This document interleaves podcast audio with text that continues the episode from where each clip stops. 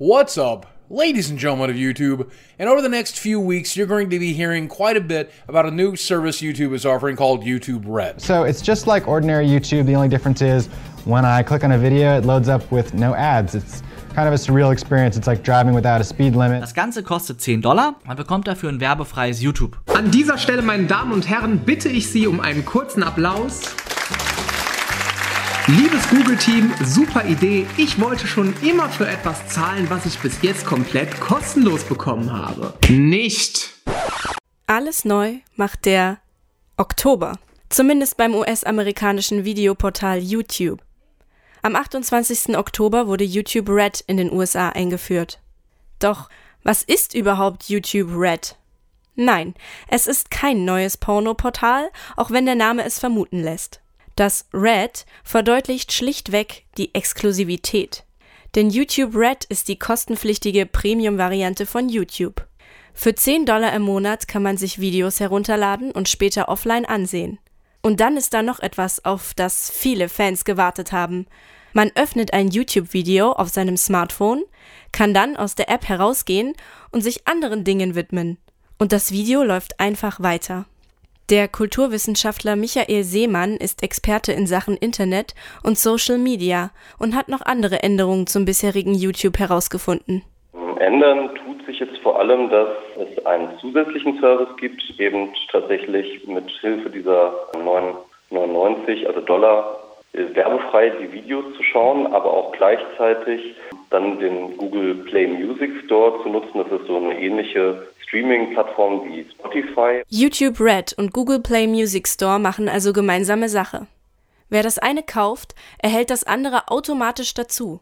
Und diese gemeinsame Arbeit soll bunte Früchte tragen. Andere haben es vorgemacht. Was zum Beispiel bei Netflix super funktioniert hat, will YouTube auch mal ausprobieren.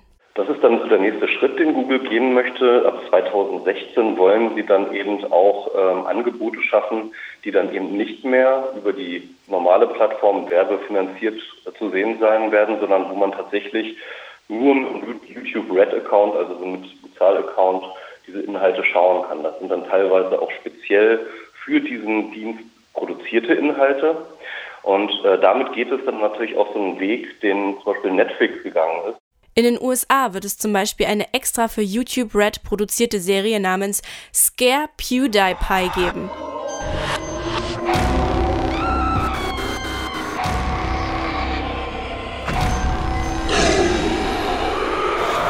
What up, bros? This is Der den Abonnentenzahlen zufolge beliebteste YouTuber in Amerika soll hier in furchteinflößende Situationen geraten, die von seinen Videospielen inspiriert sind.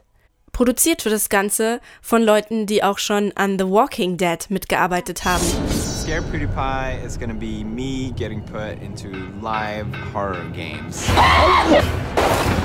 I think what my fans are really gonna like about the show, it's taking what I already do, you know, get scared of horror games, but to the next level.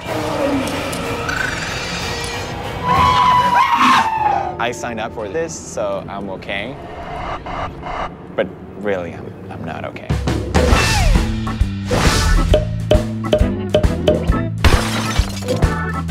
Und für 9,99 Dollar werden dem Nutzer hier ein paar nette Features versprochen. Der Nutzer bekommt komplett werbefreie Videos, das bedeutet keine nervigen Werbeclips mehr, keine In-Stream-Anzeigen und auch keine Banner mehr an der Seite. Zudem kann er auch Videos offline angucken, das bedeutet Videos runterladen und sich später offline, wo er kein Internet mehr hat, anschauen und es gibt auch noch die Möglichkeit, beispielsweise Musik einfach nur als Ton zu streamen und somit unterwegs Datenvolumen zu sparen. Zudem bekommt jeder YouTube Red-Nutzer auch noch einen kostenlosen Zugang zu Google Play Music, um darüber dann auch noch Musik zu streamen, was meiner Meinung nach einfach nur ein Log-Angebot ist. Hinzu kommt, dass iOS-Nutzer 12,99 im Monat zahlen müssten, denn Apple möchte von dem Ertrag, den eine App einspielt, einen gewissen Prozentsatz abhaben. An dieser Stelle, meine Damen und Herren, bitte ich Sie um einen kurzen Applaus.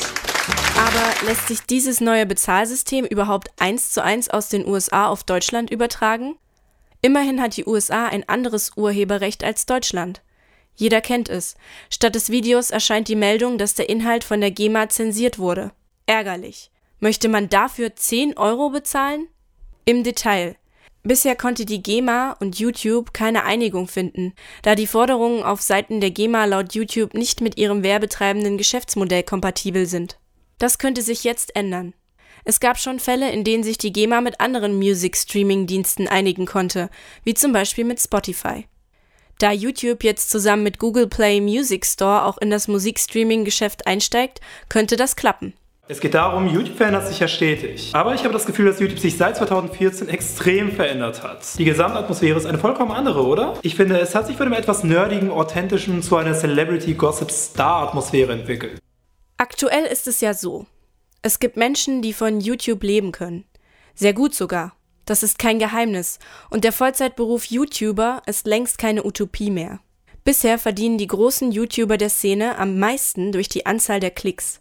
Pro Klick bekommt der YouTuber einen bestimmten Centbetrag. Um mit diesen Videos gezielt Werbung zu schalten und damit Einnahmen zu erzielen, gibt es das YouTube Partnerprogramm. Die YouTuber sind vertraglich zum absoluten Stillschweigen über ihre Verdienste gezwungen.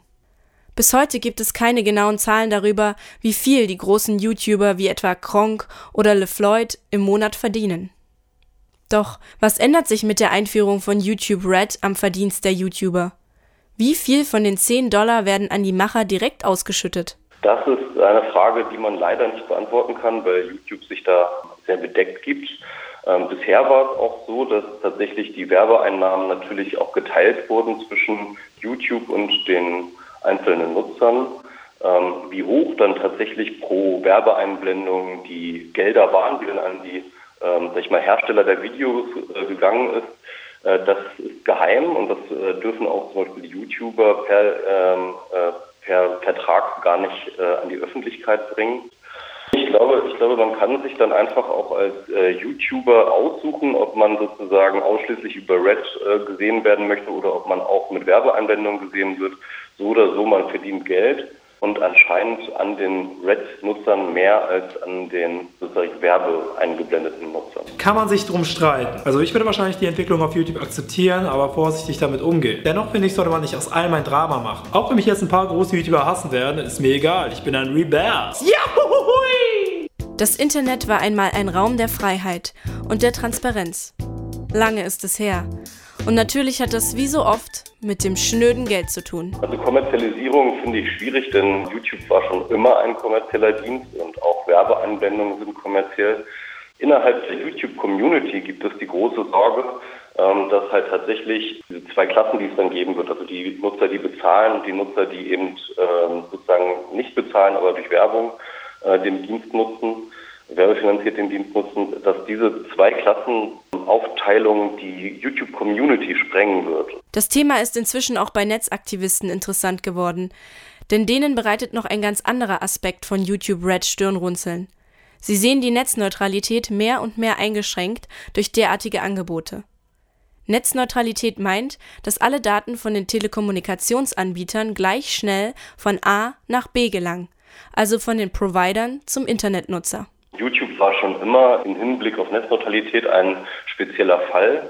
Die einzelnen Telekommunikationsunternehmen haben immer wieder auf YouTube gezeigt und haben gesagt, hier schaut her, das ist äh, ein Dienst, den wir euch umsonst ins Wohnzimmer bringen und trotz, obwohl er uns ganz, ganz viel Traffic kostet. Also es ist ganz, YouTube produziert ganz, ganz viel Datenverkehr, einfach weil der Dienst natürlich so beliebt ist und andererseits, weil Videodaten ganz viel sehr, sehr groß sind, verhältnismäßig sehr, sehr groß sind. Und die Provider, die dann sozusagen die Last haben, diese Daten dann auch zu den Endkonsumenten hinzutransportieren, aber eben daran nichts verdienen, außer eben äh, den normalen Internetzugang, den der Nutzer verdient, war immer für die Provider ein Grund zu sagen, das ist der Grund, warum wir die Netzneutralität abgeschafft haben wollen. Jetzt haben wir tatsächlich ja durch die Entscheidung äh, letzte äh, diese Woche im, durch die äh, EU haben wir jetzt tatsächlich ein Netzneutralitätsgesetz, das es den äh, Providern erlaubt, Spezialdienste sozusagen anzubieten und damit dann sozusagen auch äh, gegenüber den Plattformen aufzutreten und zu sagen, hier, ihr könnt bei uns als Spezialdienst äh, aufge, äh, aufgeführt werden und dann übertragen wir eure Daten schneller. Und es könnte natürlich sein, dass solche Dienste wie YouTube Red, aber auch wie Netflix und so weiter und so fort dann eben genau diejenigen sind, an die dann zum Beispiel die Telekom dann herangeht und sagt, hier, ihr wollt ja sicherlich äh, auch unsere Kunden als euren Kunden gewinnen. Und wenn das gut funktionieren soll, dann muss äh, die Datenleitung ja auch gut sein und deswegen müsst ihr uns dann extra was zahlen. Ja, und das ist ja genau dieses äh, Geschäftsmodell, das eigentlich der Kampf für Netzneutralität immer verhindern wollte, dass jetzt quasi die Telekom-Provider sich jetzt so als Gatekeeper hinstellen und sagen, hey, schöne Daten hast du da, wäre doch schade, wenn ihnen auf dem Weg zu unseren Kunden was passiert. Zunächst gibt es YouTube Red nur in den USA. Im kommenden Jahr soll der Abo-Service aber auch in anderen Ländern eingeführt werden, unter anderem auch in Deutschland. Wie YouTube Red dann hier bei uns aussehen wird, bleibt abzuwarten. Die grobe Idee dahinter ist aber klar. Wenn es soweit ist, dann sollte jeder YouTube-Nutzer für sich selbst entscheiden, ob er bereit ist, für Katzenvideos und Schminktutorials 10 Euro im Monat hinzulegen. 10 Dollar?